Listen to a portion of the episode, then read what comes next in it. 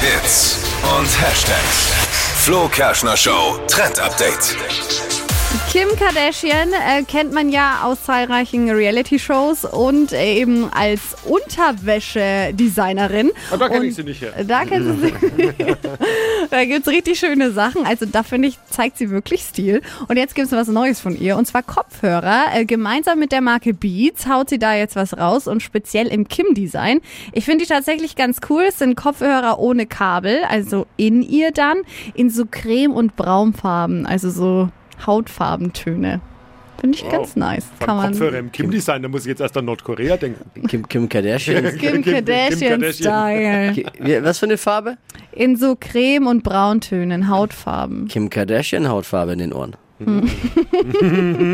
Warum nicht? Ah, d- Verstehe. der Presale läuft gerade, äh, verkauft wird dann ab Dienstag. Ein bisschen teuer sind die Teile, aber 180 Euro müsstet ihr dafür raushauen. Kim Kardashian. Den, den Hintern muss man bezahlen dann auch, ne?